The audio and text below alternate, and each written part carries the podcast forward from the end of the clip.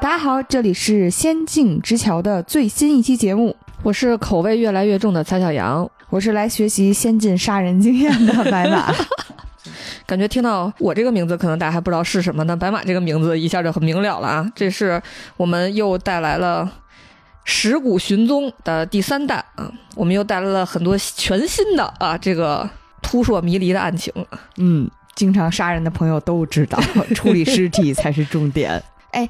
咱第一弹的主题我记着是奇形怪状，口味很重，奇形怪状。第二弹的主题是花里胡哨，所以第三弹的主题是什么呢？这次的主题就是很萌啊，是一个怎么着？你是可爱死我是吗？准备？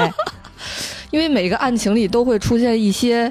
可可爱爱，也可能没那么可爱一些小动物们啊，这是一个不敢想啊，我都，反正就是个小动物们都和死者有一些非常深度的这个纠缠啊。行啊，我们在开始案情之前，还是先稍微的给大家介绍一下我们这个尸骨寻踪啊，它是一个已经。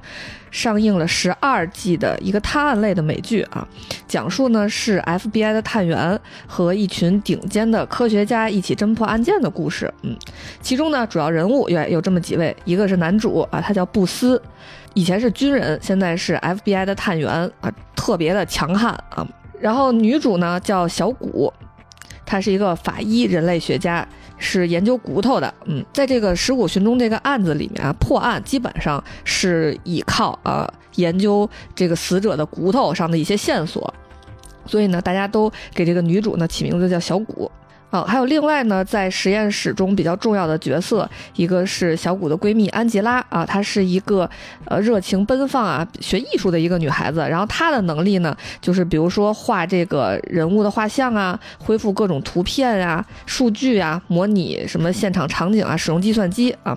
然后安吉拉呢，她和她的丈夫啊，都是在这个实验室工作。她的丈夫叫哈吉斯，是一个植物和昆虫的双博士。嗯。嗯，还有呢，就是实验室的老大叫卡米尔，他呢是法医，就是咱们看到的法医秦明那种法医，比如说解剖尸体啊，啊，化验内脏啊，就是是这个部分的啊。虽然我还没有看过《尸骨寻踪》啊，但是每次听完这个案情，包括这些人的介绍，都会让人觉得科学真是太有魅力了，这个有文化呀，有知识呀，真是太性感了，就是会让人对于。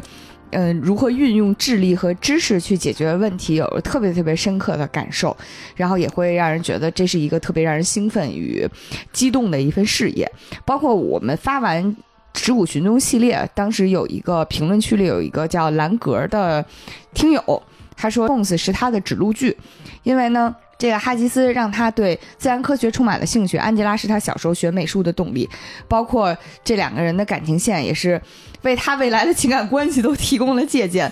而他现在也在做自然科学的研究啊，而且师弟师妹们都会就是称呼他为 King of Lab，我觉得就听起来就还觉得还挺美好的一件事情哈。嗯，而且你看今天咱们这个案件都和小动物有关，所以今天哈吉斯有非常的。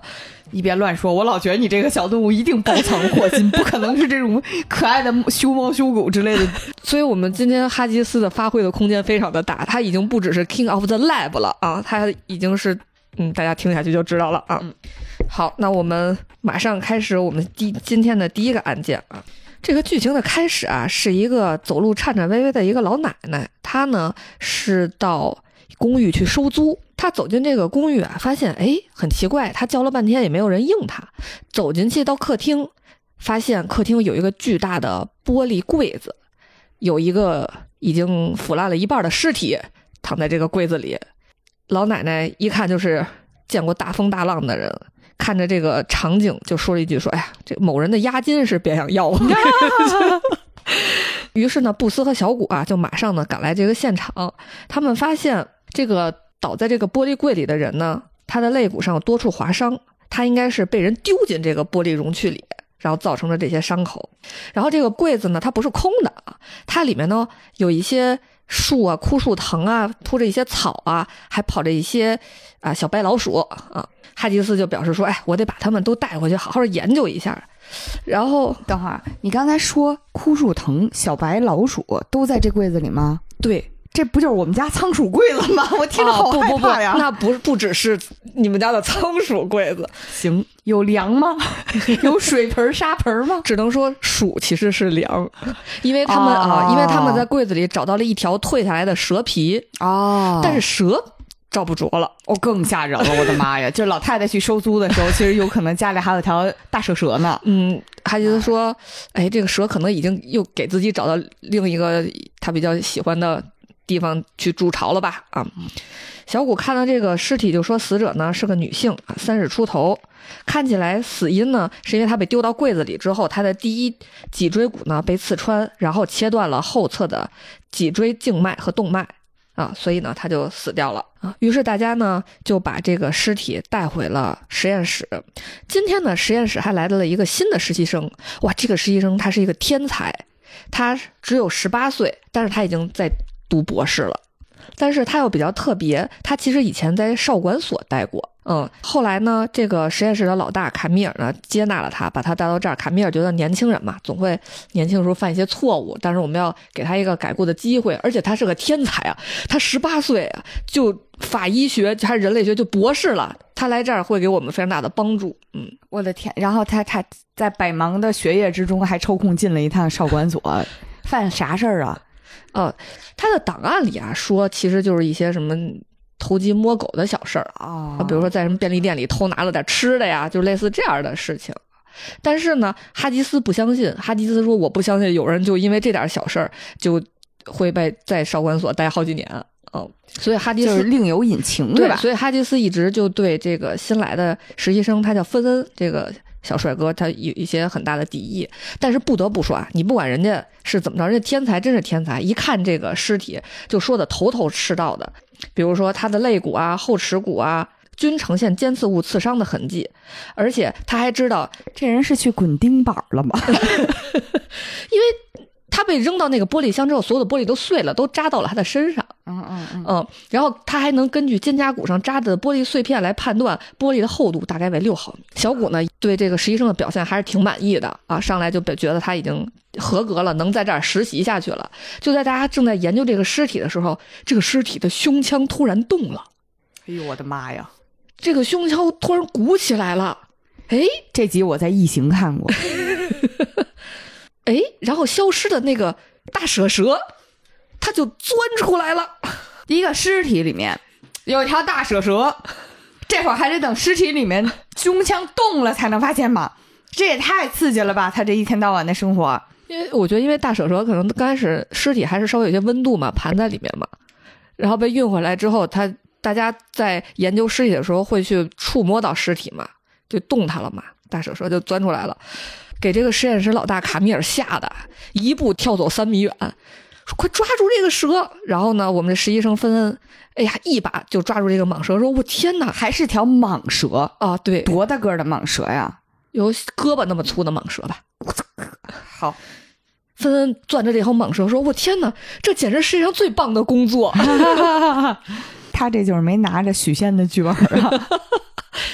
然后再继续分析这个尸体的时候啊，他们发现这个死者下颌窝出奇的浅，就是使得他的下巴可以直接很容易的就是掰下来，就是下颌可以自行分离，就有点像蟒蛇一样。因为大家知道蟒蛇是吞食动物的，所以呢，它就是一张大嘴的时候，它的下颌骨就开了，然后就能吞下超级大的动物。所以这个说这个死者的嘴和蟒蛇是一样的，它什么都能吞下。这玩意儿在整牙的朋友可能不陌生，颞下颌关节紊乱的朋友们经常会有这个 这个地方卡环儿啊，或者就是打开了闭不上啊，这种闭上了打不开啊的情况。它这个合着就是整个都能咔叽给自己取下来，是吗？对，然后大家还在他的牙齿的缝隙里发现了很多残留的食物，像热狗啊这种东西啊，这个后面会提到。在大家研究这个尸体的同时呢，布斯呢也在和他的伙伴，就是咱们前面提到过的 FBI 的这个心理学家这个小甜甜，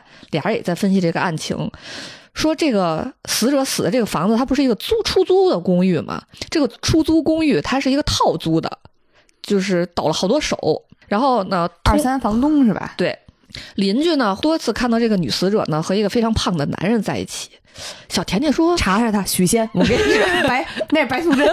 小甜甜说：“我听说吧，就是有一些妓女，她们就经常会租一些这样的地方啊，来经营他们的活动。而且她为什么养蛇呢？说蛇经常被认为是这个性感的化身。布斯说，那也许是某个客人激情过了头，所以给他扔到那个箱子里，他就死了。俩人就是这么分析啊。但是如果是经常出没的一个男的，那有可能是拉皮条的，也有可能。嗯。然后回到实验室呢，不，刚才不是咱们弄了一个大蛇蛇嘛？啊，通过给这个大蛇蛇做扫描，发现大蛇蛇呢吞了一只老鼠，老鼠里面呢有一节，哎，不行，我一定要现在，我我现在是按照玩逆转裁判的思路在玩，我先给出我自己的判断，就是这女的这个业务有没有可能是用蛇去给这些人提供一些特殊的服务？我先把我的判断放在这儿啊，你先你继续，嗯，我只能说你的判断比小甜甜还要夸张。嗯，然后我们说回这个蛇，这个还没还没说死，人家是干这个的是吧？啊，对对对，哦，全是我们瞎编的啊，对对对，嗯，他们的推测嘛，嗯。然后说回这个大蛇蛇，通过扫描它呢，它的肚子里有一只被它吞下去的老鼠，这个老鼠呢肚子里呢有一节被它吞下去的手指头啊。这个指头是谁的呢？是死者的还是什么凶手的呀？啊，是死者的呀，因为他们去的时候，小老鼠不在啃死者嘛，应该是他吃了一个手指头。他们现在呢，必须呢得把这个手指头取出来，因为这是一个证物，这个这个需要研究这个手指头，没准上面会有些线索啊。但是怎么才能在这个大手蛇把老鼠和手指头都消化完之前，把这个骨头取出来呢？不能直接给大蛇蛇开膛吗？哈吉斯多么热爱小动物啊！他说：“我怎么能杀死这个无辜的蟒蛇呢？”而且他把大蛇蛇拿来之后，就在他的实验室里给他建了个新家，还 还给他弄了一个爬着玩的竹枝，还给他弄了人造植物，还给他弄了藏身小窝。这日子马上过得就比我好了。然后这个实验室的老大卡米尔进来说。哈吉斯博士，每个人都要做出牺牲，知道吗？现在是这条蟒蛇做出牺牲的时候了。然后这时候，这个实习生芬恩说：“哎，我以前养过蛇，也许我可以帮忙。”结果哈吉斯对他：“哎，我一直想知道，就蛇吃了什么东西，我能不能就逆着它的食管给那食物给推出来，就跟顺水管是一样的吗？那蛇能干吗？这不能听，完全听蛇的，不能惯着孩子。然后。哈吉斯当时对这个新来的实习生小朋友还是非常有敌意的。他说：“大人说话，你小孩别插嘴。”然后就反正就每一次芬恩说的话，他都会怼他。最后卡米尔说：“给你两个小时，因为两个小时之后这个蛇就会全都消化完了。说两个小时之后，如果你还没有想办法把这个指头取出来，就必须干掉这个蛇啊！他们是不是得需要通过什么方式去把蛇让蛇给呕出来、哕出来？你说对啊？嗯，可以给他看张翰的电视剧吧。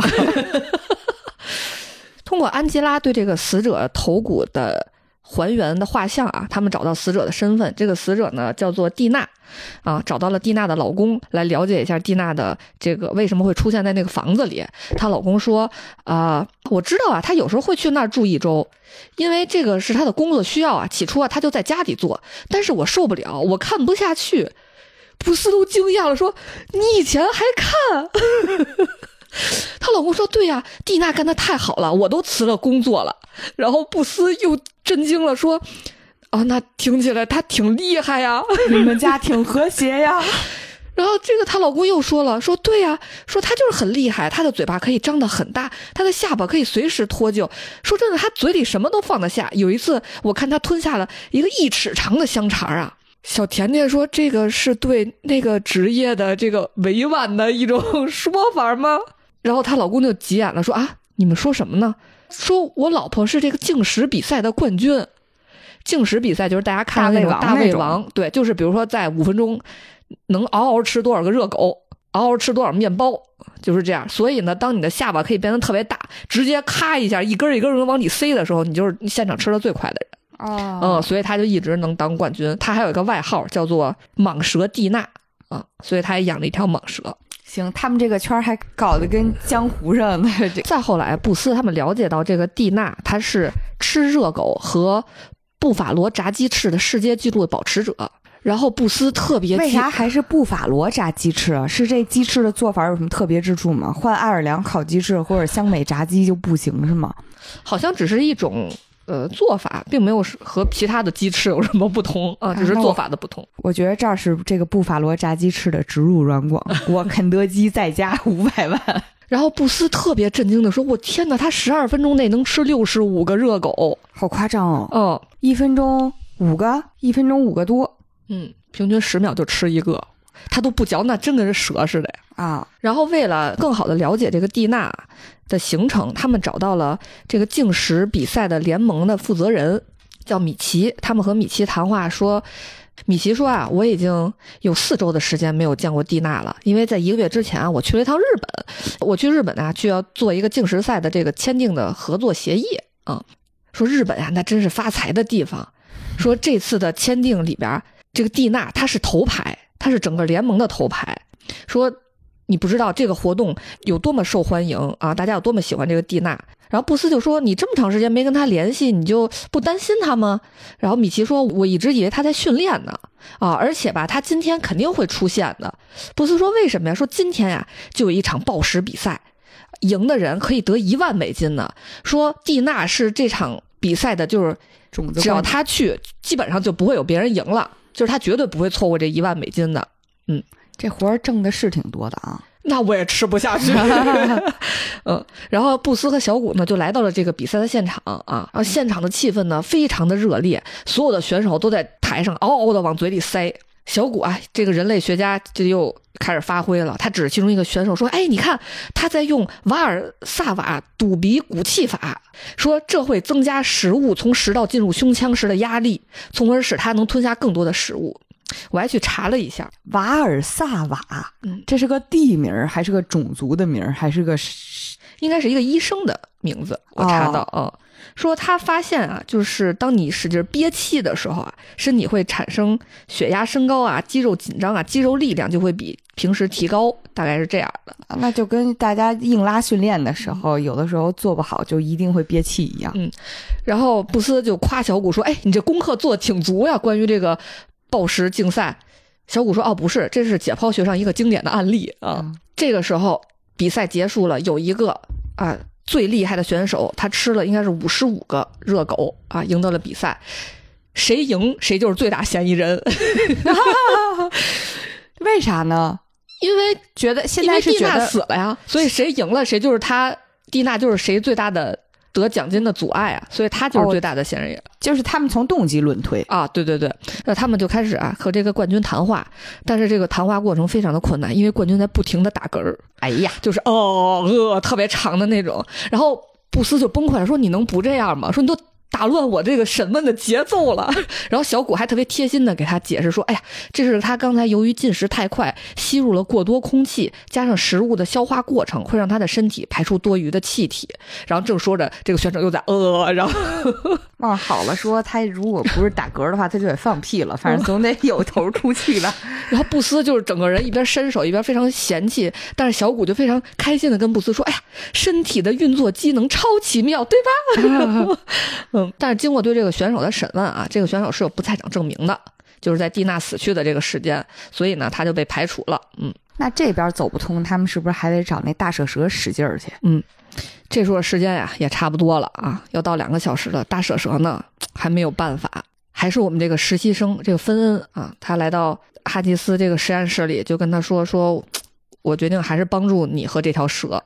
说他的方法是什么呢？他已经把蛇住的这个玻璃箱里的温度降到了二十六点一摄氏度，以减缓这个蛇的新陈代谢。嗯，蛇生活的温度要求这么高呀？呃，其实蛇它是冷血动物，所以它的温度不能过低。哦但是它调低了之后，蛇在低温下它就会进入这个比较缓慢的新陈代谢的这个阶段，这样呢，蛇就不止两个小时才能把这个骨头消化完，让手指头能在他的身体里再多完整的待一会儿，让他们想办法去把手指头拿出来。嗯，他说，但是这样的话，蛇会死掉的。他说没关系，就是最后五分钟嘛，因为离两个小时还有五分钟了。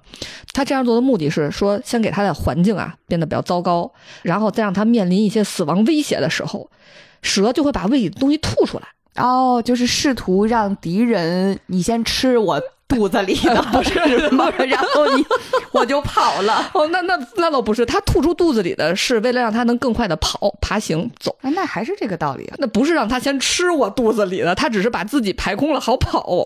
你那个稍微有点重重口味，吐出来。因为海参就是这样的。为什么海参在水里就是一遇到威胁，他就把所有内脏都哕出来呢？就是为了太君，你先吃，你吃这个，我给你捞别的去了，然后借机就跑了。其实海参是这个逻辑。然后哈金斯呢，为了能成功的救大蛇蛇啊，为从一开始芬恩到实验室就对他的进行了这些无理的谈论啊，对他表示了抱歉啊，于是芬恩给他展示了他在大蛇蛇的箱子里啊按了一个机关，啪的一摁，突然嗖的窜出了一个老鼠，给蛇吓了一大跳，他突然立起来，哈的一下就把那节手指头吐出来了。蛇直接哕手指头，蛇不应该哕老鼠约手指头吗？俩钟头了，老鼠早就消化完了哦，只剩手指头了啊！啊、那这个吐出来之后，能对查案有啥帮助吗？还是就是给女死者一全尸呀？就是因为他们每一块骨头对于破案都非常重要，因为你不知道哪儿就有一个小线索，所以呢，必须要收集到所有的骨头，就尽可能的啊，收集到所有的骨头，然后他们会把骨头做一些清理，然后摆成一个在他们那个台子上摆成一个就是人体骨架的那个样子，然后他们。再会有实习生啊，或者是小谷自己啊，会认真的去观察、去放大看每个骨头上，比如有裂纹啊、有点儿啊，或者有什么去判断这些线索对于破案有什么帮助没有。那这根指头暂时还使不上劲儿呢。对，这个指头就是先把它们清洗好，先放回去。哎，行，嗯除了成功的拿出了手指头呢，啊、他们还有一些新的发现，在死者的牙上啊，他们找到了一点点这个是是个肉丝儿还是一个什么东西，就是是别人的，就是别人身体上的部分的组织，就可以找到这个人 DNA。嗯，那就是他有可能咬过别人。对他，他咬了这个人，所以大家以为是他在受到攻击的时候咬了这个人，所以查到这个人呢，这个人没准就是凶手。然后这个人是谁呢？这个人是他这个竞食比赛的这个教练这还有教练？啊。行，这个教练呢叫布莱我对，这个行业不敬了。然后他们就找到了这个教练布莱恩啊。他们在布斯和小谷在找到教练的时候啊，正看到教练把一个巨大的热狗狠狠地塞到一个女的的嘴里，就说：“咽呐，你吃呀，赶紧的呀！”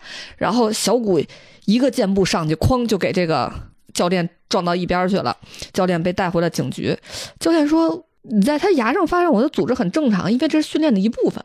好多人都咬过我。”啊，这是他说我是为了帮助他们提高成绩，我以为教练做的事情是给一些科学的指导，合着他教练的事儿就是物理给你往里塞呀、那我找他和找一推土机有啥区别？不是，我认为除了有一些这个物理上的指导之外，他还会帮助你。我认为，比如说，就是塞的多了，嗓子就变宽了，或者是你就能，我脑子里都开始有奇怪的画面了。我跟你说，就是或者是你就能快速的咽下去，就训练这个。行行，啊啊行业机密了。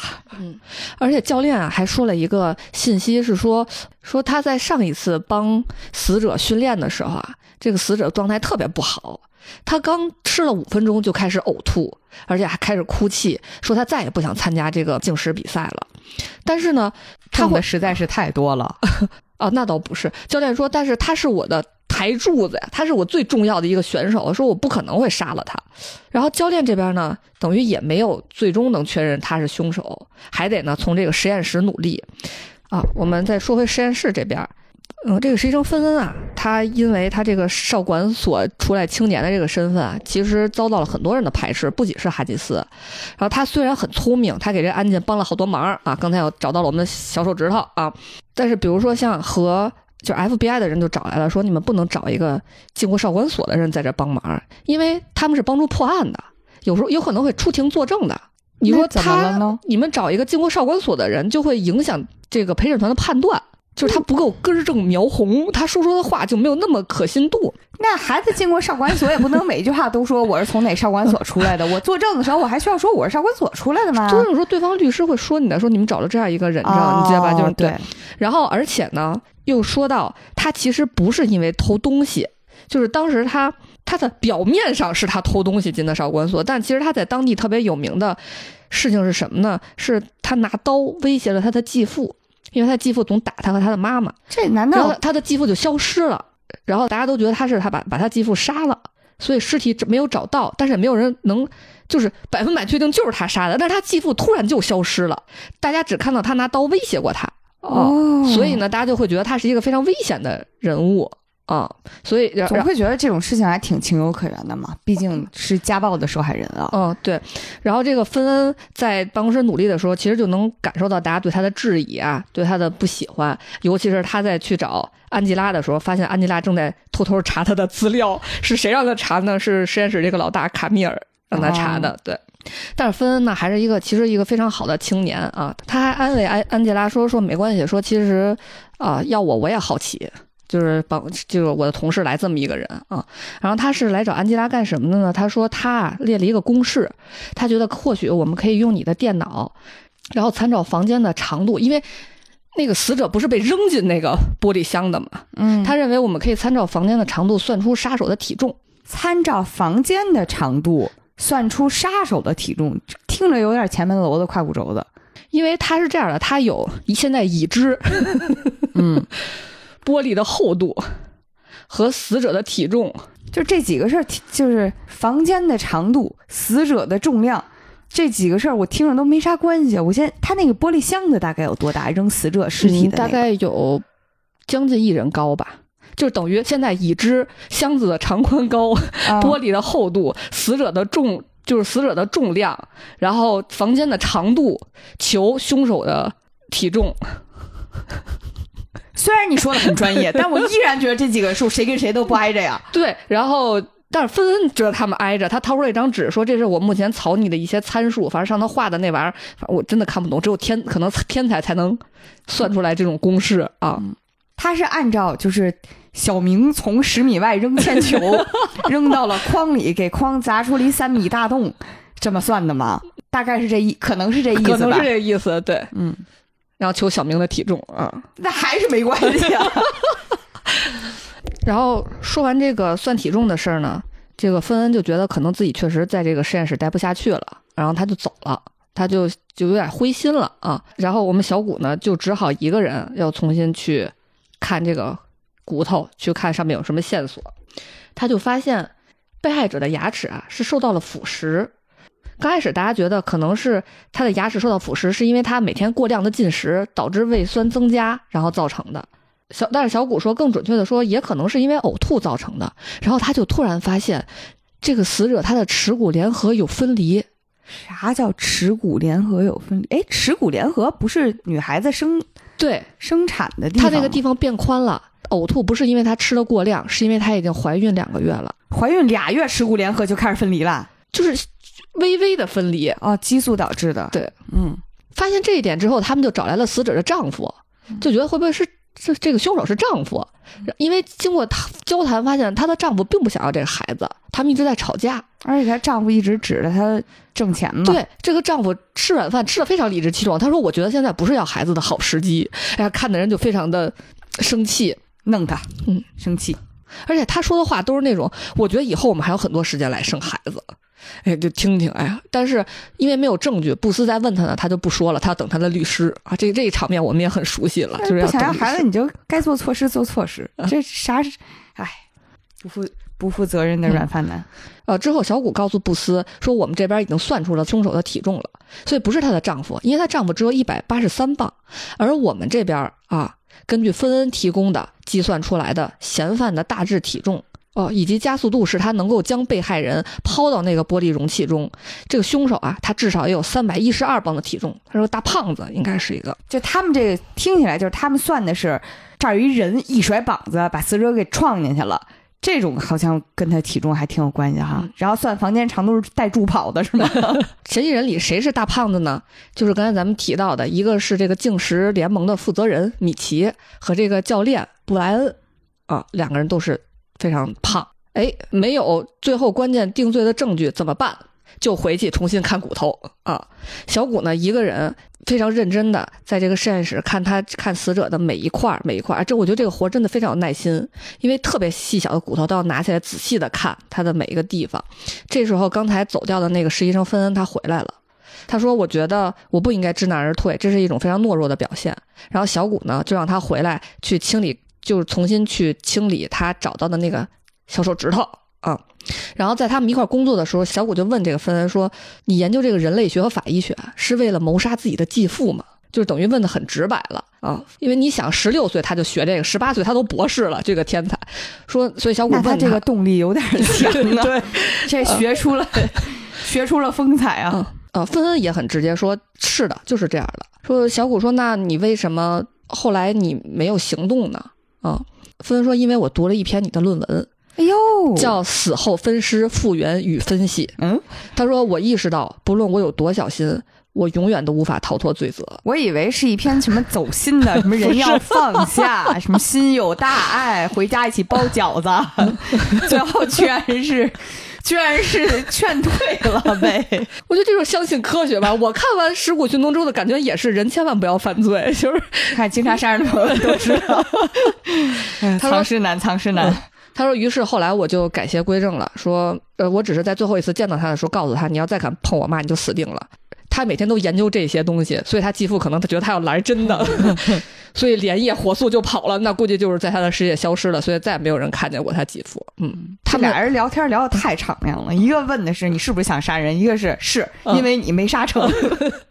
然后最后他们真的在那个最后发现的那个小手指头上发现了寄生虫卵，这个寄生虫的卵叫卫氏病殖吸虫，是一种肺吸虫，美国没有。那等会儿啊，嗯。这个肺吸虫的肺是心肝脾肺肾的肺是吧？对对对，嗯，这种虫子美国没有，嗯，只有日本有，嗯，啊，那就是那个联盟的，对，所以只有他去过日本，嗯，于是他们逮捕了那个联盟的负责人，跟他说，你如果你一个月没有见过他，你为什么你染上这个寄生虫会在他身上发现？嗯，于是他就承认了，说因为这个死者他说他想退出去生孩子，但是如果没有这个死者蒂娜的话，他在日本签的那个竞食比赛这个合约就一文不值了。嗯，因为蒂娜是所有的选手里最大的台柱子，于是他就生气了，他说我就推了一下，我力气不小啊，所以就他就掉到那儿就死了。嗯啊，然后这一集比较有意思的一个点是，当时小谷已经怀孕了。嗯嗯，然后小谷。没有叫布斯去看他产检做 B 超，布斯非常生气，小谷还非常理直气壮的说：“因为 B 超是黑白的，你你平常就不看黑白电影。”他说：“我以为你就不感兴趣。”然后在这一集的最后呢，这个小谷和布斯道歉了，说：“呃，很抱歉，我当时没有叫你，我也知道你肯定很难过啊，所以呢，我想补偿你一下。”他就找 B 超的医生录了一段他那个 B 超的视频放回去给他看，嗯，就最后还挺甜蜜的。他还说：“你看，他还遗传了你的克隆突，就是面部的一个特征，就是又是从这个人类学家又开始嗯发挥了。”真奇怪。好，这就是我们的第一个小动物相关的案情。你这小动物有点大呀。第二个小动物小吗？第二个小动物挺小的，但是第二个小动物你得。听一听才能知道是什么动物啊！行，第二个故事的开始啊是这样的：他们的实验室啊有一个同事去世了，叫赖利博士啊，呃，就是大家全体都去参加了这个博士的葬礼，然后在开车去的路上啊，大家都在讨论说：“哎呀，他真是太可惜了，他刚五十岁啊，就心脏病发了，心脏衰竭啊，因为他有先天的心脏病啊。”这回他们不是要解剖同事吧？啊，倒没解剖，倒是。行行行，好的。然后小谷就又一本正经的说啊，他这个病就怎么怎么着，就是又开始他那学术那一套。布斯说，咱们到那儿之后，你能不用这种调调说话行吗？你能说一些，比如说 I'm sorry 之类，表示一些你的哀悼好吗？就是啊。做个人吧，这句话的意思是 你做个人吧。小谷说：“我知道，我我只是看不惯这些 社会成规。说我们为什么大家都要去参加这个葬礼呢？就是仅仅是因为死者在我们的实验室工作吗？但是我们没有人认识这个死者这个博士啊。他们说只是你不认识好吗？” 哈吉斯说：“哎呀，我还欠了他二十美元没还呢。”哈吉斯是那特有钱、家财万贯的富二代吗？啊，你可能就是随手借的。也说不定啊，然后但是布斯这个没钱的人说：“哎呀，他还欠我二十块钱呢，三角债。”嗯，而让大家来到葬礼上啊，就是每个人不都要瞻仰一下仪容嘛？就是博士都被打扮特别好，然后躺在那个棺材里，大家都上前去瞻仰每个人啊，走过去，哈吉斯呢，就是往他的衣服里塞了二十块钱。布斯走上真奇怪，一般只有往脱衣舞娘 或者脱衣舞男的身上塞。那不奇怪了，一会儿布斯去的时候就把二十块钱拿走了。最后呢，轮到了小谷，小谷其实就不太想去，他老觉得这个人类的这些条条框框，就是他都不都不能理解，但是他还是去了。去了之后，他发现原本啊搁在这个博士胸口上的这个玫瑰花儿，可能是他们掏钱的时候给碰坏了吧 啊？给碰歪了啊！嗯，他就想说，哎，既然我来看了看，我给你扶正了吧。他一扶正，他发现，哎，这死者这身体这不对，他就开始解人的衣服扣子，就就开始往里摸，然后。你别说，越听越像脱衣舞了。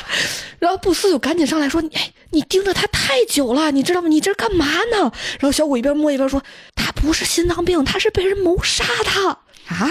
这都能看出来吗？”然后布斯说：“不是，他就是死于心脏病。”说：“你别再这样了，快出去吧！你这样这太奇怪了。”就把他拉出去了。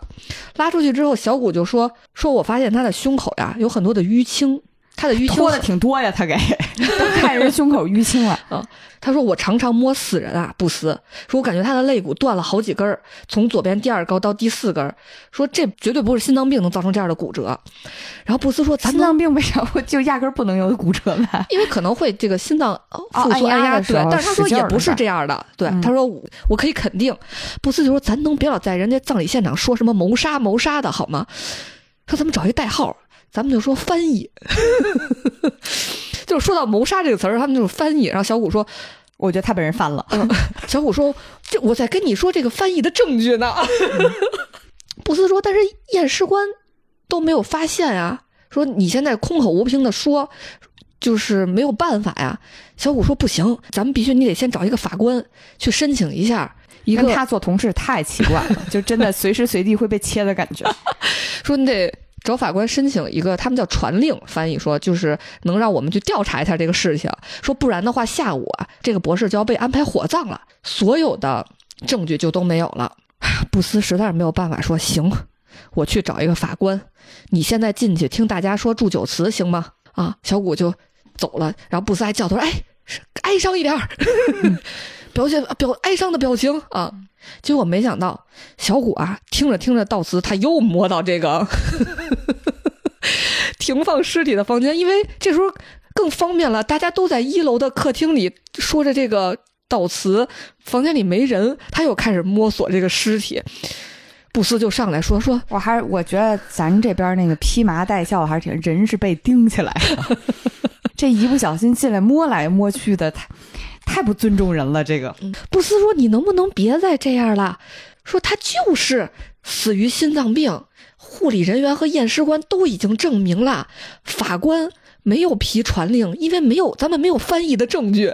”然后小谷还是不同意，然后他们的争执呢，引来了实验室这个老大卡米尔。卡米尔说：“你们这干嘛呢？”小谷说：“我刚去看了，死者胸口淤青。”卡米尔说：“啊，你脱人衣服了？”小谷说：“没有，没有，我就解几个纽扣就行，因为那个伤在胸口前啊。”然后卡米尔说：“看了那个他的验尸报告，说这个验尸报告上可没有说淤伤，这个淤伤是在验尸之后形成的。说尸体是不会产生淤伤的，所以说明什么呢？说明验尸的时候他还没死。太吓人了吧？这个故事也太吓人了吧？所以呢，他们就。”说我们必须得去调查一下，在这儿呢调查不开，咱们得把尸体运回实验室去调查。布斯说：“但是咱们没有传令，咱们不能干这件事儿，知道吗？就不能别再搞了啊！”然后这时候大家呢，其他人还是在聚在客厅里啊，说这个悼词。下面说悼词这个人是谁呢？是这个哈基斯。哈基斯正在非常深情的说着，说就这事儿确实挺棘手的哈，因为毕竟他们只是来参加同事葬礼的普通的同事这种宾客身份。然后呢，也没苦主啊，对，也没人报警，然后你又莫名其妙非得跟人说你你们家这口子被人翻翻译了 啊，然后我们得带走，而且主要是如果他是真的被人翻译的话，你也不知道是不是家里人干的，你也不能跟家里人讲，对你去跟同事讲的话，咋说？我摸尸体的时候发现 参加了个葬礼，狠狠的摸了一下，发现他这个尸体有点问题，这听了自己也挺变态的，这活儿是不好干，然后。其他人这时候啊，正在这个一楼的这个大厅里啊，都在说这个悼词。大家可能以前在电影里看过，就美国这个葬礼，和每个人都要出来说一些，比如我跟死者以前我们俩关系很好啊，或者怀念一下他是一个什么样的人啊，就是大家都会这样出来说一说。现在正轮到哈吉斯在说，哈吉斯说，我们爱着的这个博士，他很幽默，他总能随口就说出一个笑话来，哎。不管好不好笑，而且经常不好笑，然后大家就非常温馨的正在笑着呢。哈迪吉斯就说：“但是他说到这儿，他突然顿住了，因为他看见了对面的窗口有两个人正在抬着尸体走过来。我刚刚想说，我以为他们要在发言的时候做出什么惊人的发言，然后就能去验尸了，没想到真是古法。”验尸生偷是吗？对，然后哈基斯就说：“哦哦，My God！” 然后大家都震惊的看到哈基斯说：“他为什么突然发言的画风转变了？”然后哈基斯就说：“啊，天哪，上帝呀！说他这个博士，他他他又说上帝，你知道为什么吗？因为窗口他看见布斯和小谷没抬文，给人 给人腿摔在地上了。然后这就很难，到时候现吃的时候真的很难解释。”就这个伤口属于这个这个伤口属于是什么时候发生的？哈奇斯就是赶紧就是为了掩饰自己的紧张，猛地灌了一一口酒，接着说：“哎呀，他死后去了哪儿呢？没有人知道啊，可能顺着窗户走了吧。”说：“ 哎呀，上帝啊！说啊，真是不公平！说你你还活着，我们也确实死了，就是开始胡说八道了。说他就编着编着就发现。”布斯和小谷架着这个博士的尸体走远了，就没有人能看见了。他说：“啊，好，那个我要继续爱我的生活啊，谢谢大家啊，就就结束了这个发言。”然后安吉拉有种人工智障的美啊，这个发言。然后他的老婆安吉拉就来找他说：“你刚怎么了？你这发言干干啥呢？”然后哈吉斯就说：“没办法，就告诉他我刚看见他们俩。”给尸体偷走了啊啊！安吉拉一听就赶紧上楼上放尸体那个房间。然后布斯的规划是让卡米尔和小谷带着尸体回去研究，他回来守着棺材。万一有人要他瞻仰遗容怎么办呀？他躺下去是怎么着？他守着能有啥用啊？不是，他得给人打发走呀。对他不能让人看见是这个空棺材。正好安吉拉就来帮他一块儿在这说：“你们胆儿也太大了，你们就搞这个事儿啊！”这时候正好死者的这个母亲和弟弟就上来了，说。嗯，你们能出去一下吗？说我想在一个人和我这个棺材里的儿子再说两句话。你说说遇上这情况，他在这守着能有啥用？我不信他能编出啥话来。然后安吉拉就是急中生智说：“这个实际上吧，这个给他做这个整容的这个人吧，在校成绩非常不好，他技术不高。他老母亲说，你说这个整容是就是整理仪容对整理仪容的这个人，对，这个老母亲也白发苍苍了，拄着拐拄着棍儿都有点。”颤抖了，说：“可我刚才看见他呢，他这挺好的，这仪容是吧？”安吉拉不会是花了，是吧？出啥事了？妆花了？安吉拉不愧是搞美术的。安吉拉说：“但是吧，用来填补脸颊的这个石灰吧，它有点融化了啊，还真妆花了呀！鼻子都歪了，说头型有点像希特勒，然 后说我觉得咱们还是等这个。”整理仪容的人再给他再弄好一点啊，修复之后再过来看，行不行？然后老母亲赶紧跟这个他的小儿子说：“哎，咱咱们现在不能看他啊，说听说他现在像希特勒一样。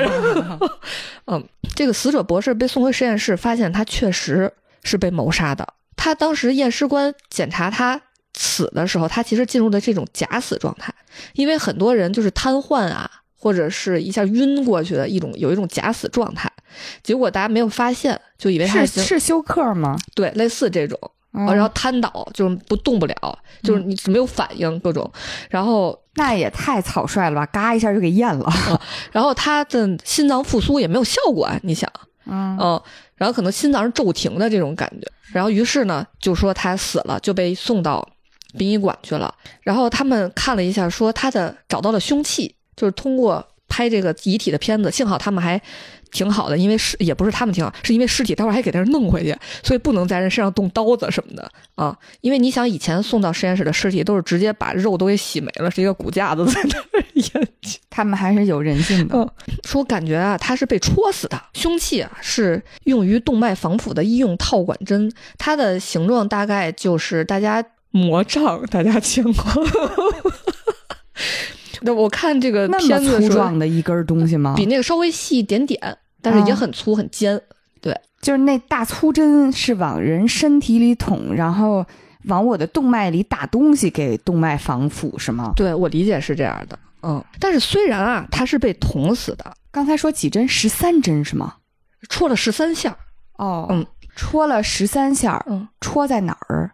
戳在身上，所以他是被确诊于死于心脏病之后，送到了这个殡仪馆里，交给了这个仪容整理师，哦之后在那儿被被戳死了。其实刚开始布斯在找美容师的时候，他在干什么呢？他正在这个死者家里的某一个房间和死者的妻子正在非常激烈的贴贴贴贴，对，然后两个人还非常都很理直气壮。这个死者妻子出来之后就说：“我在我自己家里，我愿意跟谁贴贴 就跟谁贴贴。”然后美容师出来也非常理直气壮的说：“哎呀，你你们也知道我的工作就是安抚死者家属嘛。这俩人儿真是不讲究啊！这我我话说，那这么看，就是这个美容师他不光是干点活儿，他还是挺有嫌疑的哈。嗯那我觉得这个美容师也有问题，这多大仇啊！你非得在这还没过了头七呢，是吧？啊底下还唱歌呢。于是他们就布斯在现场直接就把这个仪容整理师啊抓到了他车底，和实验室连线，让他解释是怎么回事儿。他这都算非法拘禁了，他先非法偷了尸体，非法也不算非法拘禁吧，这是非法调查吧？行。嗯，那仪容整理师呢叫唐，他就说。我当时吓坏了，因为我正给他仪容整理呢，他起来了，他痉挛了，动起来了。太吓人了。于是我当时我我太慌了，我我不知道怎么办，我就下意识的他说他万一是僵尸呢？你们没看过那种片儿吗？僵尸是会吃人的，所以他就顺手抓拿起了那根针，嗷嗷的戳了他，把他戳死了行，啊。因为他刚开始还不承认，因为他刚开始还说说你为什么隐藏这个？他不是能给遗体美容吗？说你为什么要隐藏这个伤？他说因为我就是干这个的，我就是隐藏。很合理。但是在证据面前，最后他还是说了实话。嗯，这还是很让人理解的吧？毕竟仪容整理的时候尸体动了，所以他可能就算是个过失杀人。然后他们又继续分析，那他为什么会进入这种假死状态呢？小谷说，很多瘫痪和死亡状态相似，就是他为什么会出现这种症状？说他可能大家推测说是因为他被人下毒了，嗯嗯，所以他才会突然就是造成这种状态。但是他们给这个动脉打的防腐剂会抹去毒素，但只有一个地儿还可以检测出来。哎，又到了猜猜看的这个环节了，头发、不是，指甲、也不是，牙眼球。啊，嗯，他们就拿针杵到了眼球里，把这个玻璃体抽出来去做了检测。太吓人了。嗯哎，我们的小动物就要出现了，是什么呢？哎检测出了河豚毒素。居然是河豚嗯，毒素，应该不是嘴馋吃的吧？虽然查到了河豚毒素，但是也没有证据证明有凶手。因为河豚毒素啊，在临床上其实是可以治疗心脏病的一种辅药。哦，死者他其实自己就有先天性心脏病嘛，所以大家就去查他的处方，嗯，然后发现确实实验室有人购买过这个处方药，但不是死者，而是另一个博士。嗯，于是他们就找了另一个博士，但而且发现这个博士和死去的博士有过节，但是这个购买河豚毒素的博士也有证据证明他自己啊是用于研究，嗯嗯，所以也没有办法定他的罪。哈吉斯这时候说：“哎，我和死者的助手聊过，这个死者死亡的当天去吃了一家日料，还真是嘴馋呀。日料店会不会是这个原因呢？但是去了店里，发现这个日料店并不提供河豚。虽然调查表明啊，死者不是在餐厅吃了河豚中毒的，但是和死者吃饭的这个人啊，他比较特别，他是这个家族帮助履行遗嘱的这个律师。遗嘱这就很微妙了，嗯是跟遗产挂钩吧？是的，就是死者的父亲给他留了一大笔遗产。哦，所以大家就在想说，那因为遗产杀人的话，这个凶手可能是谁呢？如果是因为遗产杀人的话，意味着有人跟这个这个死者是在争遗产的。我记得你前面好像讲了，家里还有一个弟弟是吧？对，所以呢，他们回到葬礼，想和这个弟弟聊聊。这个弟弟特别逗，他特别喜欢小谷啊？为什么呢？因为他弟弟是一个，不是他谈恋爱不看场合的吗？呃，不是，他弟弟是一个作家。是一个自由作家，哦、然后他刚开始在这个葬礼一看到小谷的时候就特激动，因为小谷不是有好多本畅销书嘛，嗯，他就觉得小谷肯定认识好多这个出版商，他弟弟就想说，小谷能不能帮忙推荐推荐啊？哎，你说自由作家，我就想到他是不是手头不富裕啊？反正就是挺居挺自由的。对，你说喜欢小谷，我本来以为是那种啊，我看上你的喜欢，合着就是觉得你是我我这个创作路上要要追随的偶像，什么？你挣着钱了啊？对对对，所以布斯就跟小谷说：“哎，你就跟他聊聊聊聊他那书，你就能套出话来。”然后小谷就去了。啊，就是很生硬的站在人边上啊，然后这个弟弟马上就上前去和他搭话，小谷就直接就说：“哎，你就说说说你的书吧。”死者的弟弟就说：“哎，对我这个书啊，是一本新书，它的名字叫《诡计》，一个非常扣人心弦的故事，讲述两名特警间你捉我逃的致命游戏，一个是好人，哎，一个是坏人，好土啊。”然后他就很期待的问小谷说：“哎，你觉得这故事怎么样啊？”小谷这搁好莱坞卖大纲都卖不过去，说：“你有没有兴趣把这本书推荐给出版商呢？”小谷非常直白的就说：“嗯，不想。”他还咋套话呀？然后死者弟弟说：“嗯，是因为呃太前卫了，我这故事搁一七几几年挺前卫的可能。”小谷说：“这个题材啊。”矫揉造作，落于窠臼，然后布斯在一边就赶紧 咳嗽，提醒小小谷说：“呃，这个出版商肯定会这么说的，但是实际上吧，这个书它，嗯，呃，就是太前卫了，就是为了套话也是尽力了，嗯。”然后小谷就跟他说：“说那你为什么不自己出书呢？自费出书多好呀。”然后死者弟说：“我没有那么多钱。”小谷说：“哎，你可以继承遗产啊。”死者弟说：“这倒是，哎，但是呢，其实我原来继承不到，因为我们的父亲把百分之九十的遗产都给了我哥哥。这件事儿我妈妈也没有办法，哎，但就是这样的。”小谷说：“那现在呢？他已经死了，那我就能继承很大一部分了。”这弟弟心眼儿挺实在，对，是挺实在的。然后弟弟想明白自己能继承好多遗产之后说：“哎。”是呀，我就有钱了，哎，我终于能出书了，哎呀，敬他，就举这个酒杯。但是从他这个心眼子水平来讲，他应该不是凶手。嗯，谁家好人凶手敢这么 把自己的动机全部都掰了出来呀？所以听起来弟弟虽然有嫌疑，但是呢又不太像是凶手，主要是脑子支撑不住这个事儿。呃，所以现在线索就只剩他早上喝的那杯茶了。所以大家重新回到葬礼的现场，开始找茬。大家一起来找茬，因为大家在现场表现的奇奇怪怪，所以终于又一个人知道他们偷尸体了。这人是谁呢？就是小甜甜。小甜甜发现他们之后，布斯就就跟他说说：“哎，那这样吧，你赶紧去实验室帮着把尸体运回来。”然后，然后这个时候见面分一半儿这个活儿。然后这个时候大家进去进行调什么调查呢？啊，所有的宾客这个流程走到哪一步呢？就是聚在大厅里唱一首歌，就是为死者高歌一曲。在高歌的时候呢，哈吉斯和安吉拉呢就偷偷的跑到厨房去找这个有毒的茶，然后外边唱歌的现场呢发生了争吵，是死者的老婆和死者的情人，也就是他那个助手两个人吵起来了。死者还有个情人，就是他那个助手。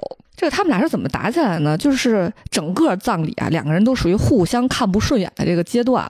然后死者的妻子呢，在发言的时候又对死者说了一些不敬的话。死者妻子在发言的时候对死者说不敬的话，嗯，多大仇啊？可能因为他早就知道死者出轨了吧？啊，因为马上死者的情人就站了起来，说：“你怎么能这样说呢？你应该尊重博士。”然后死者妻子说：“哦，你尊重他？你一周尊重他几回啊？”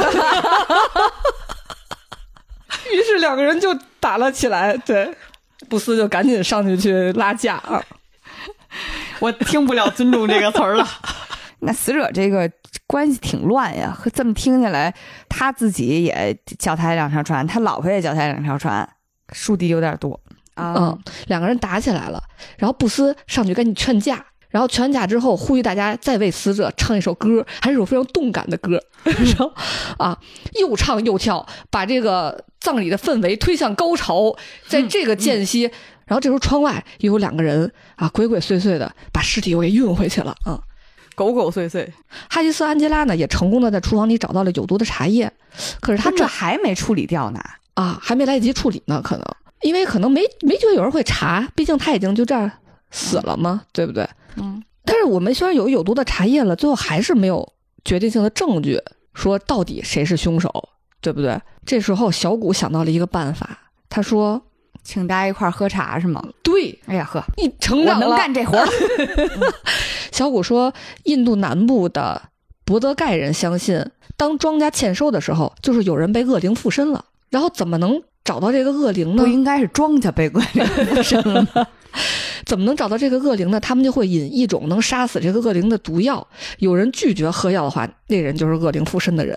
所以他们在死者的葬礼上啊，小谷就站出来说：“哎，那天我没有进行这个悼词的发言，我现在补上，说让我们。” 为了他，就是我们一起来共饮他最爱的这杯茶，然后现场就发杯子，每个人喝，然后就当大家都要喝的时候，你猜是谁？情人吗？死者的老母亲突然打掉了小儿子的杯子，说你不能喝。啊，为什么呢？因为这个死者的母亲不是他的亲母亲，是他的继母，啊，等于他是二婚又生下来这个小儿子。但是呢，这个家里就是死者的爸爸把遗产的百分之九十都留给了大儿子，啊，然后这个老母亲就觉得为什么这么不公平，都是你的儿子，嗯，所以如果死者死了的话，他的儿子就可以分到很多的遗产。啊，嗯，所以就是因为这件事情。居然是一个争遗产的事儿对。然后最后老母亲的河豚毒素是哪儿来呢？因为老母亲自己也有心脏病，啊，她用这个药杀死了死者，然后自己没有药，所以去世了。啊，哦，死者死了五天之后，他就去世了。哦，还就就缺这一味药 是吗？感觉就是非常因果循环的这么一个。喝点茶呀。好，咱们说第三个案子啊，第三个案子这个小动物有点多啊。首先是一对中学生，两个人在森林里。这个男生说：“哎，我前几天就发现啊，海狸在这边筑水坝了。他们应该有这哎，这个场面很可爱。嗯，可惜呀、出现在了《食骨寻踪》这个剧里面。说如果要在环境科学课上取得好成绩，我觉得咱们一定一定要就去去看看啊。我的逆转裁判时刻又出来了，嗯他们是不是发现海狸拿了什么人的骨头啊、人的什么东西筑巢了？然后他们俩就走到了河边啊，风景非常美，海狸住的这个水坝也非常的漂亮。啊，我们也查了一下，其实海狸和河狸啊，其实一种动物，就都是住水坝的那种动物。可能是翻译问题，嗯，都是 beaver 那种动物。嗯但他们就发出这个哇，他们就惊叹于，哎，这个海狸住的水坝是鬼斧神工啊，造的太好了，真是太棒了。这个男生还提议说，哎，我帮你在这个水坝前面留个影吧。然后女孩就走到了水坝面前啊，发现了水坝里边被铸成水坝的尸体啊，果然是尸体哈。嗯，是尸体，就是骨架，基本上已经是骨架了。哦，嗯，在发现尸体之后呢，小谷就带着他的小伙伴来到了现场。初到现场呢，大家看到了海狸住的这个水坝，里边有这个死者的尸骨，而且尸骨已经牢牢的被插在了这个水坝里。现在唯一的方法就是在这个水坝上面再搞一个水坝，他们才能拆。因为如果你直接拆了之后，水冲走，可能可能会冲走一些证据。嗯，就是你你暴力拆迁的话，可能塌的也快，冲的就没了。对小谷通过尸骨判断，死者呢是一名白人男性，年龄在二十八到三十二岁之间。哈吉斯通过昆虫活动判断，他在这里呢已经有三天了，而且为什么只有三天？他的尸体被啃得这么干净呢？因为他的尸体上爬满了另一种小动物，哎呀，叫爆阔鱼。阔鱼？阔鱼。是那种鼻涕涕虫的虫？学名。哦，就是爬满了嘟嘟的鼻涕虫，嗯，就是很大的软体动物，对吧？对，然后会分泌尿豹是哪个豹？豹子？的豹，因为它的身上花纹儿，我认为啊，就是从看这个剧的画面来看啊。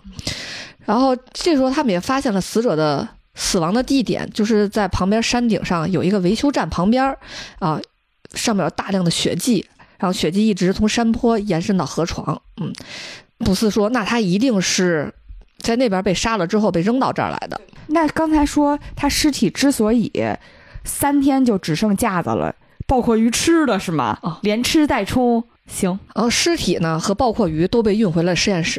啊，小谷呢就让这一次的实习生啊温德尔，啊赶紧去清理尸体的骨头。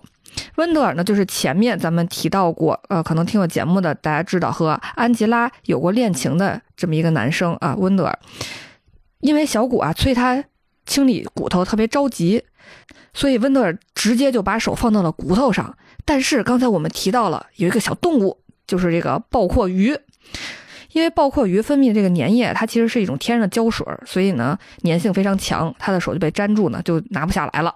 这时候。哈吉斯赶紧来救他，说没关系，没关系，我拿来了醋和硼砂啊。但是哈吉斯，然后温德尔特别开心，温德尔是有点情敌的吧？但是他们俩其实后来和解了，还是好朋比较好朋友啊。然后温德尔特别开心的就要拿过哈吉斯准备的东西，然后手粘在了哈吉斯脸上。暴括鱼的粘液粘性这么强呢？啊，是他说是一种天然的胶，它分泌的其实是，嗯，太虐了。你们俩和这个是。骨头架子，一家三口好好过吧。在通过研究死者的骨头的时候，小谷发现死者缺了一颗上颌骨的侧切牙，这是一种罕见的遗传标记。等会儿啊，上颌骨的侧切牙，感觉是不是跟我那个犬齿离得比较近啊？就是犬齿啊，就是等于它天然缺一个犬齿，这是一个非常明显的罕呃而且罕见的遗传标记。他们可以通过这个找到死者的身份哦。这个死者是一个叫肖恩的模特，长得挺帅啊。照片上，他们呢联系到了死者的女朋友，哎，这个女朋友真的是伤心欲绝呀。她非常别演了，肯定有仇。我刚开始看的时候觉得还可以的原因是我越听他女友说，越觉得他是个恋爱脑，越觉得这个女友是个恋爱脑。呃，女友是个恋爱脑，因为他说，哎呀，这个肖恩啊，他总让我觉得自己很漂亮。然后他一直就给我很多的能量啊！别听他的恋爱脑，这疯起来更疯。然后他又说：“咱跳过这些虚假的流程，直接说到底有啥仇。”然后小甜甜就问这个女友说：“啊，听说你是一个会计事务所的合伙人啊？”他女朋友说：“啊，如果你说账单都是由我支付的话啊，是的啊。”哦，这愁在这儿呢。他说：“但是呢，肖恩总在力所能及的方面出钱，我们没有细分过谁是谁的钱。”小甜甜说：“哎，这可不像一个会计师会说的话呀！啊，这个女友说，爱一个人就要全力的支持他呀！啊。”然后，但是小甜甜一直在提出各种问题，说：“你知道他有什么仇家吗？你听起来你过得挺幸福呀。”然后他女朋友就不高兴了，说：“不好意思啊，我过得幸福有问题吗？”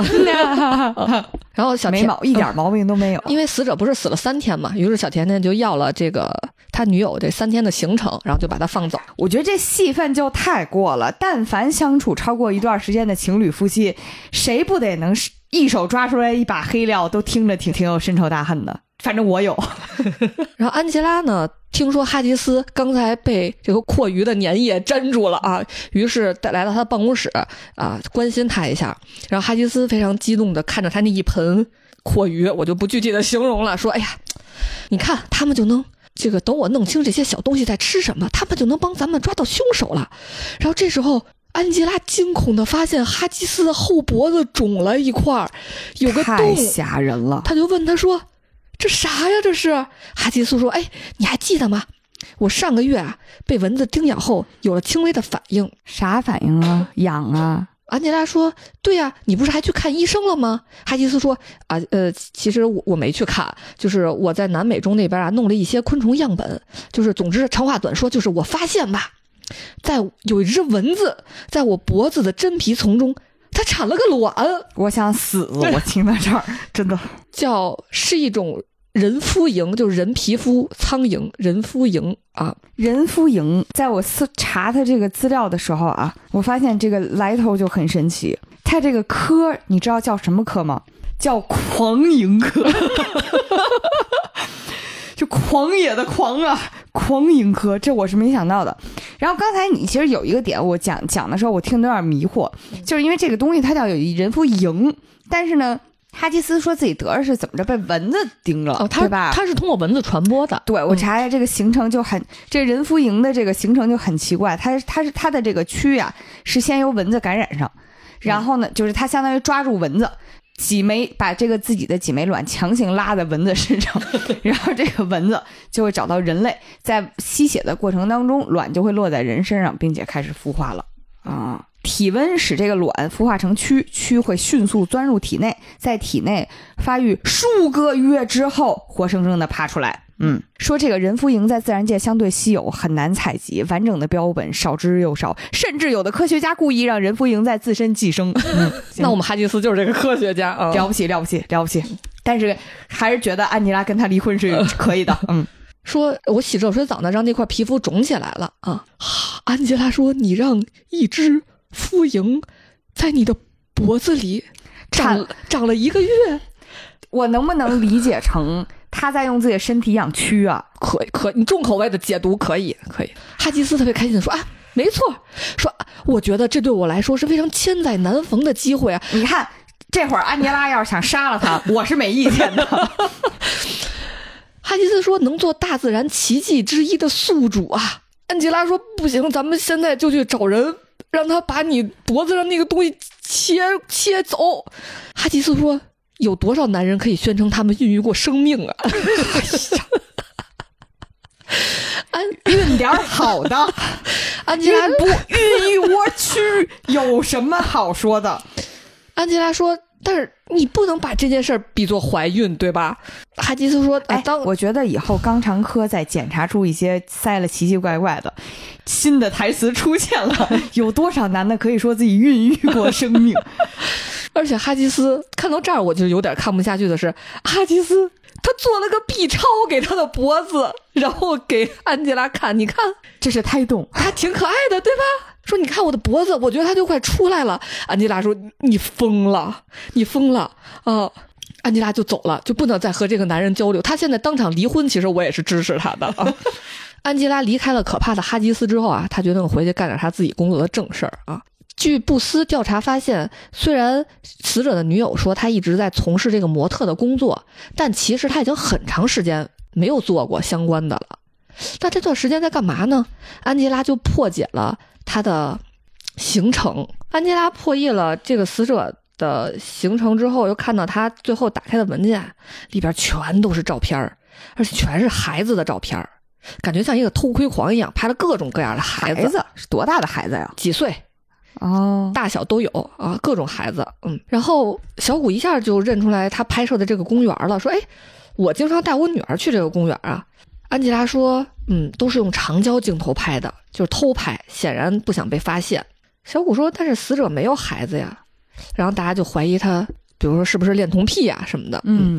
然后小谷和布斯呢就来到那个公园，呃，发现了一群孩子。小谷他作为一个法医人类学家，一看说：“哎。”这几个孩子一看就是一个爸爸生的啊，嗯，就是大家在偷拍的这几个孩子都是一个爸爸生的，不是，就是他在公园里发现了一些孩子，嗯，小谷在公园里发现了一些，在走访说有没有见过这个男的的时候啊，他发现了一群孩子，很奇怪，为什么呢？他发现这群孩子都是一个爸爸生的，但是妈妈不一样，嗯，然后这些妈妈说，我们都是一个金子银行。用了同一个人的捐精生的这个孩子，而这个死者就是这个精子银行的这个捐精人。哦，那看那看来应该是挺帅的，就是大家都纷纷采购他的。对，然后他们啊，那他照理来说，他不应该知道他的精子用于了哪些孩子？他合着来这边偷拍，他是不是想找自己孩子呀？呃，他应该知道。接着咱们往接着往后听啊，了解到死者捐精的事情，于是他们找到了这个精子银行的这个女老板。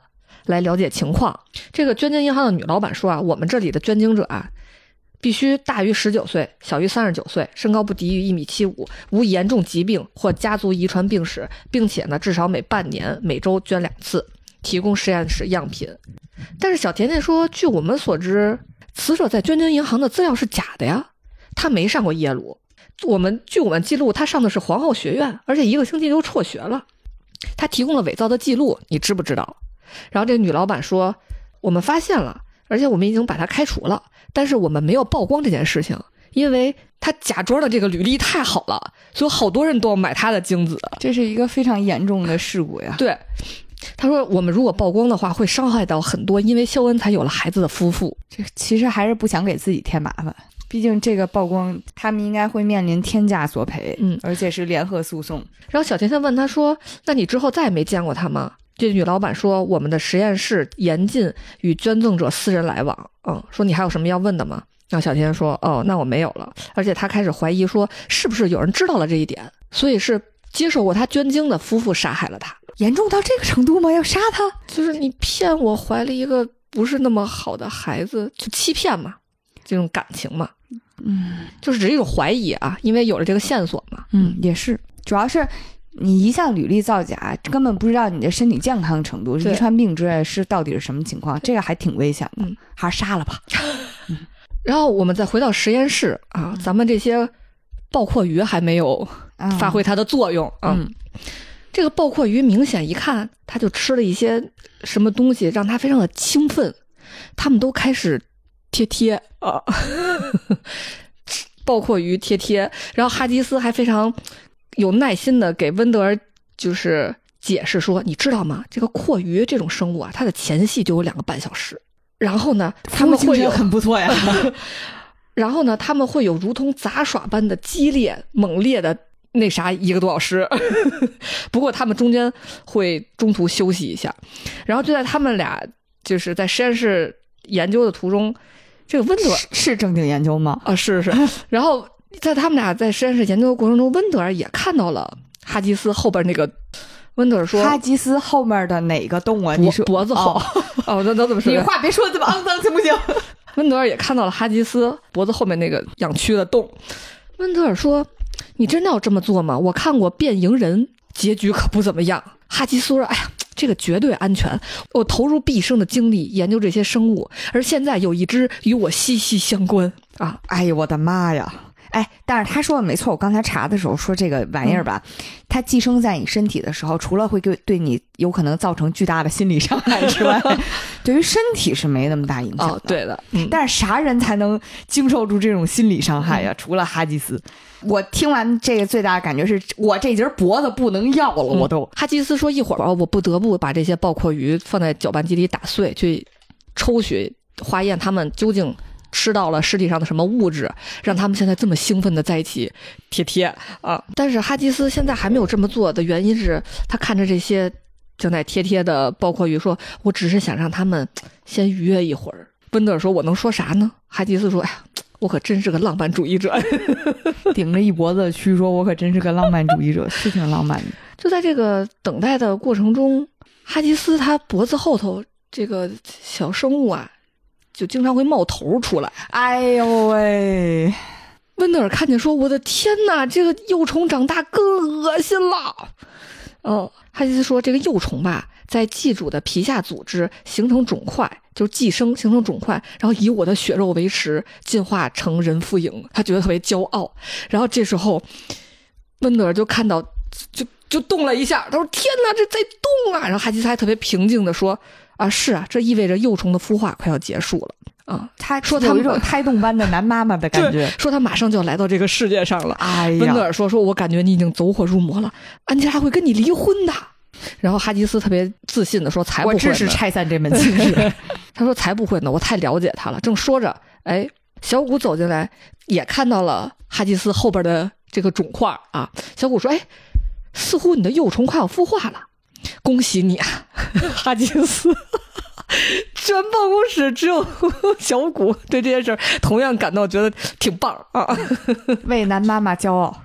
这时候哈吉斯啊又提出了一个需求给温德尔说：“其实吧，呃，安吉拉是不太支持我搞这件事儿。”温德尔说：“哦，哇哦，我好惊讶哟，他不支持。”哈吉斯说：“你介不介意跟我一起，就是迎接他出生呢？”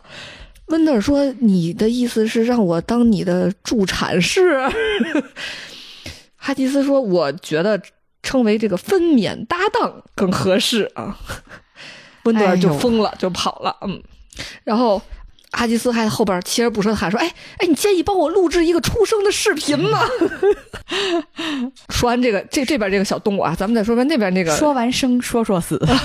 说说刚才要被打碎的那个小动物啊，这个爆括鱼，他们通过研究爆括鱼啊，发现死者的体内啊有大量的这个睾丸素啊。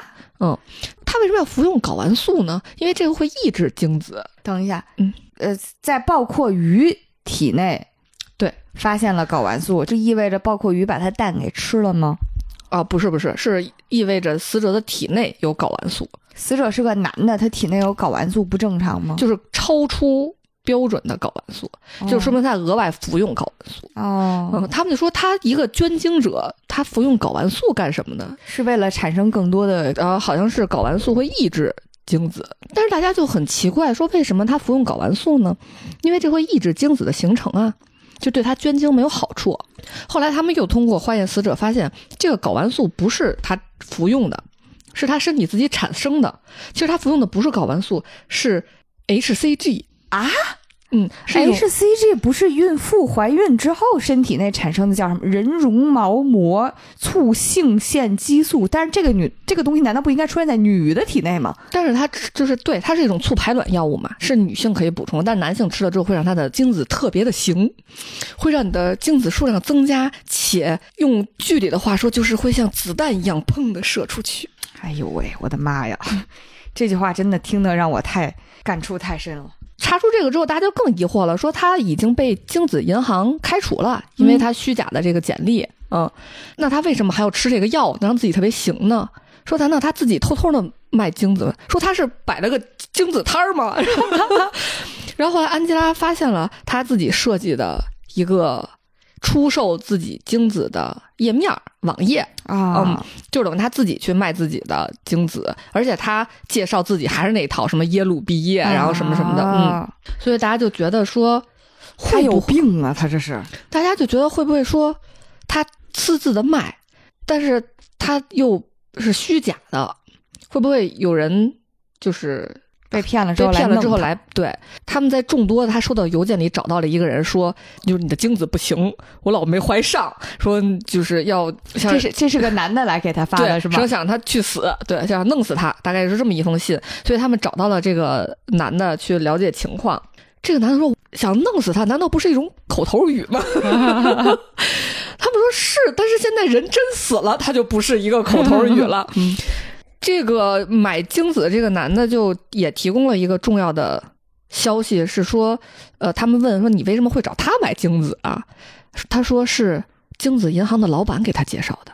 哦，嗯，这还精子银行的老板还开还还还搞私活呢。他们又去调查精子银行这个女老板，发现她竟然没有收到死者的介绍费，就不是死者贿赂他给介绍，而很奇怪的是，女老板还每个月打钱给死者啊，啊。于是他们就找来这个女老板谈话。女老板刚开始说：“哎呀，我只是借钱给他而已，网络捐精又赚不了多少钱。”然后布斯说：“你这作为被他欺骗的人，你还挺大方呀。”啊，然后这个女老板又说：“哎呀，他只是犯个错误嘛，谁没犯过错误呢？”然后小谷这时候看着女老板，突然笑了，说：“我知道怎么回事了。你看，他耳部三角窝处泛红，手腕和双手肿胀，还有胸部的尺寸，她怀孕了。这个女老板怀孕了，哦怀的是谁的孩子呢？是这个死者肖恩的孩。啊，于是女老板就承认说：说我们是上床了，因为我们俩相爱了啊。说我不能说出去，不然我就失业了。”啊，但也很奇怪，你相爱，然后你你要让你相好给全天下当爹，这不神经病吗？然后布斯问他说：“那你知道他有女朋友吗？”女老板说：“我知道啊，但她爱的是我，就是哎呦，我的妈呀！说她终于有自己的孩子了，我们打算一起抚养这个孩子来着。”和女老板谈完之后呢，实验室这边也有了新发现，他们用计算机还原了当时死者被杀的这个过程。他们当时一直在找这个凶器是什么，因为死者的受伤的地方很奇怪，他的手掌受伤和胯骨受伤。手掌和胯骨，对嗯就是这个伤口吧，一会儿这儿一会儿那儿，大家也不知道嗯是什么。而且这个伤，这个凶器有点钝。嗯最后发现凶器是什么呢？是你记得他死亡的地点吗？是那个维修站，身上的维修站，每个维修站那儿都有一个锄头似的东西，那个东西是凶器，就是它薄片儿很长，哦但是它又不是很锋利啊。哦他们就试图去还原，就是用计算机还原当时的场景，比如说把伤的地方都标出来。后来发现他是怎么死的呢？他不是打斗伤，没有互殴这个步骤，而是有一个人不停的砍他的用来捐精的那个 用他地方。砍他谋生的，对，没有对，然后他用手护着那个地方，所以他的手掌和就是大腿骨的那个地方、受伤，结果砍到了他大腿的动脉，所以他就死了。他是在保护自己，哈迪斯看完之后说：“哎呀，这是要断了他的生财之道啊啊！”然后他们看完了之后，肯定的说：“这绝对不是那个捐精失败的那个丈夫。”嗯嗯，为什么呢？温德尔说：“这不是男人能干出来的事儿，因为他们看之前都说我不一定能看下去，因为是一个人不停的嗯，模拟的时候是 对，然后他们说男性都受不了，说没有男性多大仇也不会说切他的 对，然后很难不代入是吧？卡米尔说：“你们这是只是一种假设，而且带有性别歧视。”安吉拉说：“嗯，我同意你说的，但是这有可能是真的啊。”于是，既然锁定了这个凶手是女性，他们只好先把死者肖恩的女友带回来，因为他们认为肖恩这不是出轨了吗？嗯他和那女老板出轨了，有孩子了，所以没准他女朋友是一气愤冲动之下，你看你管不住你的下半身儿是吧？嗯我就啊、嗯给你阉了啊。嗯然后他们在就是审问这个女友的时候，女友说：“我知道这件事儿啊，说她哭了，我也哭了，我们都哭了，但是我们已经让这件事儿过去了。”哎呦我的天，你你看，我就说他恋爱脑吧。布斯说啊，那他告诉你，他和那个出轨那女老板有孩子了吗？他们还打算一起抚养这个孩子。然后这个女友突然就哈哈哈的笑了起来，就仿佛听见了这个世界上最可笑的笑话。小甜甜还分析呢，说他这是不是表现的出困惑障碍？这是一种什么心理的失调 了已经。这个女朋友说不是这样的，说这你这你们真是太好笑了。任何认识肖恩的人都知道他绝对不想要孩子。布斯说，那他为什么去拍那么多小孩的照片啊？不是他不想要孩子，嗯然后他往天下撒种。对，那只是会让他觉得自己像个男人，他是一个自恋型人格。哦他只是想知道，你看我那么有那么多的孩子，对。哦，但是如果你让他去给孩子擦屁股，他会死过去的。哎呦我的天，说如果这个女的她怀孕了，肖恩绝对不会和她在一起的。那这么看就是女老板弄的呗。对，女老板其实就是这个凶手，但最后的关键的证据是，最后他没有重新检查骨头的时候，最后在头骨，就是眼睛不是凹有一个凹那个窝嘛，然后在那个边缘，就是眼眶边缘这儿哈，嗯然后摸到了一点点小残渣，等于就是有一点是，结果取出来之后发现是一个小指甲一丢丢。那就还是撕扯的时候撕太狠了，直接都抠进去了。对，然后就留在了那个牵在那个骨头上一点点，嗯，然后最后就发现女老板嗯是这个凶手，就是这个精子银行这个点，我觉得还挺神奇的哎。就是因为我之前在新闻上看到过，就说在正规的国外的很多精子银行，或者就在正规的精子银行里面，一般它有规定，就是一份儿你不能用。卖太多回，嗯因为这样有可能会导致整个那个就是你咱这种地大物博的国家还好，嗯有些国家里外里也就海淀区那么多人口，你一个人卖那么多份儿，其实是很容易造成就是这种近亲的这个情况的。所以一般比如说规定要卖二十份，但是这只是正规经纪银行里面的，就会有很多人像这个作品里面那个肖恩一样，就是我充满了这种想。给全世界当爹的欲望，因为他 他们提到这个会觉得成吉思汗当年留下了几千个，这才是真男人，我也想搞这样，所以他就可能给自己搞一个什么网站，然后他可能就二百块钱一管儿或者几十块钱一管儿，他就到处卖去，他就觉得我特厉害，我也不想养孩子，但是我就通过这种方式把我非常优秀的基因遗传下去了。是的，因为当时问这个金子银行的老板的时候，他就说，虽然啊都是来买精子，但是如果他的身高，比如说超过一八三啊，或者他的学校特别好啊，这种人是会收很高的价格。啊，嗯，所以很多人是不在精子银行买，可能会买一些这种，然后又满足了对方要给全世界当爹的这个想法。而且更可怕的事情就是，这个市场跟剩下所有市场都一样，就是百分之八十的消费者会选择那百分之二十最优秀的，就非常可怕啊！所以就是如果不加以限制的话，现在加以限制都没有办法让那些野爹克制住自己当爹的欲望。就所以就是这个对于很多小就是人口比较稀少的国家来讲，真的已经开始造成危机了。这让我觉得非常的神秘。然后忙完了这个死者的事儿，他们就要忙忙接生的事儿了。最后还是谁接生的呢？是安琪拉，这是真爱啊！嗯帮哈吉斯接生的，因为、呃、接生的时候这手都不能要了。安吉拉说：“我对你的爱已经大过了我呕吐的本能。嗯 然后哈吉斯一直在说：“哎呀，谢谢你，太爱你了。”因为他们俩在过程中，就是他们俩当时在案情侦破的过程中，有些拥抱什么的姿势，安吉拉都说：“你离我远点儿，你现在在远处爱我，你可以爱我，去那边爱我的。”现在他安吉拉就是一边给他接生，一边说：“天哪，我真的宁愿我是在这个候诊室里闲逛，和其他父亲一直抽着烟呢，我不愿意在这儿给你干这个。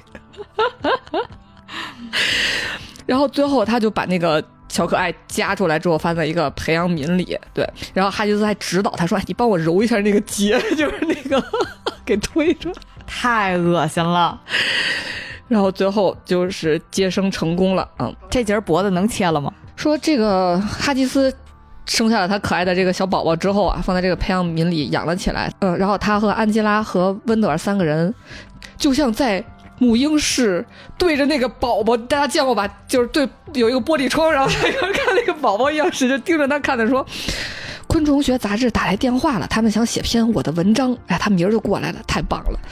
然后哈吉斯说：“我分析了一下，这个他在我脖子上孵化时的组织，我觉得他对昆虫传播疾病的研究啊是非常有帮助的。”然后他又问安吉拉说：“哎，你还好吗？”嗯，安吉拉其实还就是很难好吧？但安吉拉最后还是说的是。我只是很高兴，我和一个能做这么疯狂的事儿的人在一起。我要是安吉拉，虽然我很高兴，但是我再也不会摸他的后脖子。嗯，然后他们还给这个小宝宝起名儿，哎呦，叫杰斐逊，就是实验室的名字。然后大家还一直谈论说，哎，你看他长真像你。哎呦，我的天哪！嗯，然后这个这一集故事就结束了。嗯，你听完之后，你觉得哪个故事是你最喜欢或者最接受不了的？你这个这你这三个故事比起来，最后一个确实有点太秀了，主要是靠这男妈妈一己之力，搞得我今天晚上和明天都不想吃饭了，就是这种心情。你还没看呢，你只是听说，我只是看了呀。但是为科学献身的精神啊，行，我觉得科学家挺厉害的，我能理解最后安吉拉说的，就是对于自己能和。这样做出这么疯狂事情的人在一起，觉得还挺幸运、幸福还是浪漫？反正用了一个词儿吧，反正就嗯，能理解，能理解。但是确实就是还是想让他把那截脖子都切了。嗯，能理解，但没有必要，没有必要。嗯，咱们说了这几个主题之后，你觉得如果咱们还有下一期，你还有什么？我得缓缓。你这个口味越来越重了，我得缓缓。嗯，行。如果我觉得大家有这一次案情让你大为震惊或。咱可以就《石虎寻踪》这个节目呀，这这个系列呀，就可以抽取幸运听众，啊，你看到他哪位互动的特别热烈，你就可以根据他的名字找一个跟他名字有关的 尸体的故事讲一讲。嗯，如果大家有什么想了解的案情主题啊，或者是对我们这次的几个案情哪个更喜欢啊，或者更接受不了啊，都可以在评论留言告诉我。嗯。相信我以后会给大家带来更多更重口味的案情故事。嗯，好，我们这期节目就到这里了。如果你喜欢这期节目呢，记得互动，然后也记得打赏。我们下期再见，再见。